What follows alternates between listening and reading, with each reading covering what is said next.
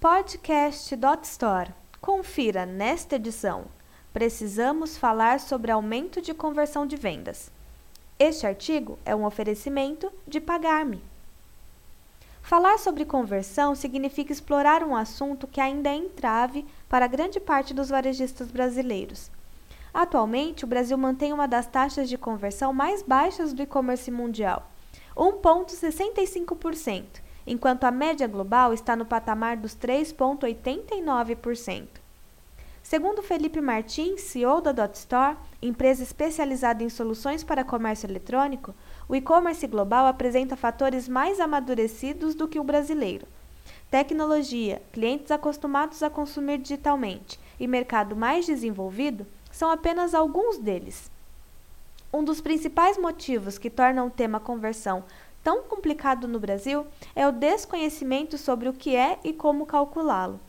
Dividindo o número de visitas pelo número de pedidos na loja, considerando um determinado período, encontra-se a média da conversão de vendas, esclarece o CEO da Dot Store. Embora a conversão de vendas seja um dos KPIs mais visados quando se trata de avaliar a saúde financeira de um empreendimento, Martins destaca que existem outros valores aos quais o varejista deve estar atento, tais como o número de visitantes da loja, volume de vendas e ticket médio. Um índice de conversão alto não significa necessariamente um número alto de vendas, pois a taxa de conversão está diretamente ligada ao número de visitas da loja virtual. Logo, quanto mais acessos, mais vendas. Felipe Pinto, coordenador de risco do Pagarme, ressalta que outro fator deve ser observado quando se trata de conversão de vendas: o público-alvo escolhido pelo e-commerce. Um site com público de classe alta e ticket médio baixo tem maior taxa de conversão do que um de classe baixa com ticket médio alto. Segundo o analista, caso o e-commerce com ticket médio baixo esteja com conversão baixa, existe alguma inconsistência, Nesse caso, é hora de investir e repensar as estratégias de marketing da empresa. Conversão dos meios de pagamento: o que é e como calcular.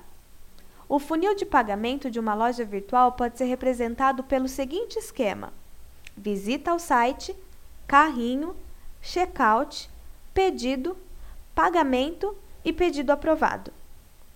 Usualmente, a atenção do lojista está voltada para a conversão que se obtém pelo cálculo do número de visitas ao site dividido pelo número de pedidos aprovados.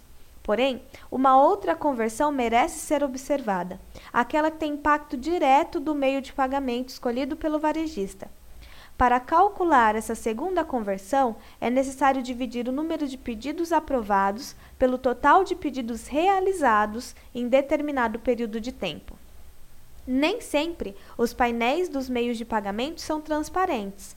Muitos não exibem de forma intuitiva o local onde os seus clientes podem encontrar os dados necessários e assim calcular sua conversão.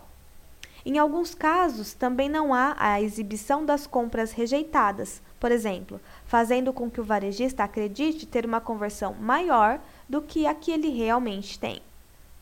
Como os meios de pagamento afetam a sua conversão? O lojista deve analisar se o meio de pagamento demora para aprovar as negociações. Se são muitas transações retidas, se não há um bom processo de retentativa, se o checkout é amigável para o consumidor, etc., diz o CEO do Dot Store. Dessa forma, é possível identificar se a solução escolhida está afetando negativamente o índice de conversão do seu e-commerce.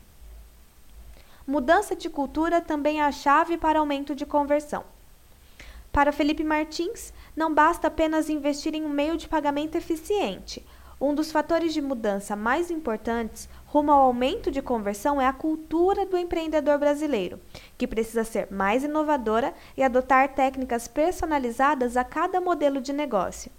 O lojista tem que entender que para ter sucesso com a sua loja virtual, será preciso investir no projeto para colocar em prática todas as estratégias de conversão já estudadas e comprovadas pelo mercado, aumentando assim esta taxa. Este artigo foi um oferecimento de Pagar-me. Para ouvir outras gravações, acesse podcast.dotstore.com.br.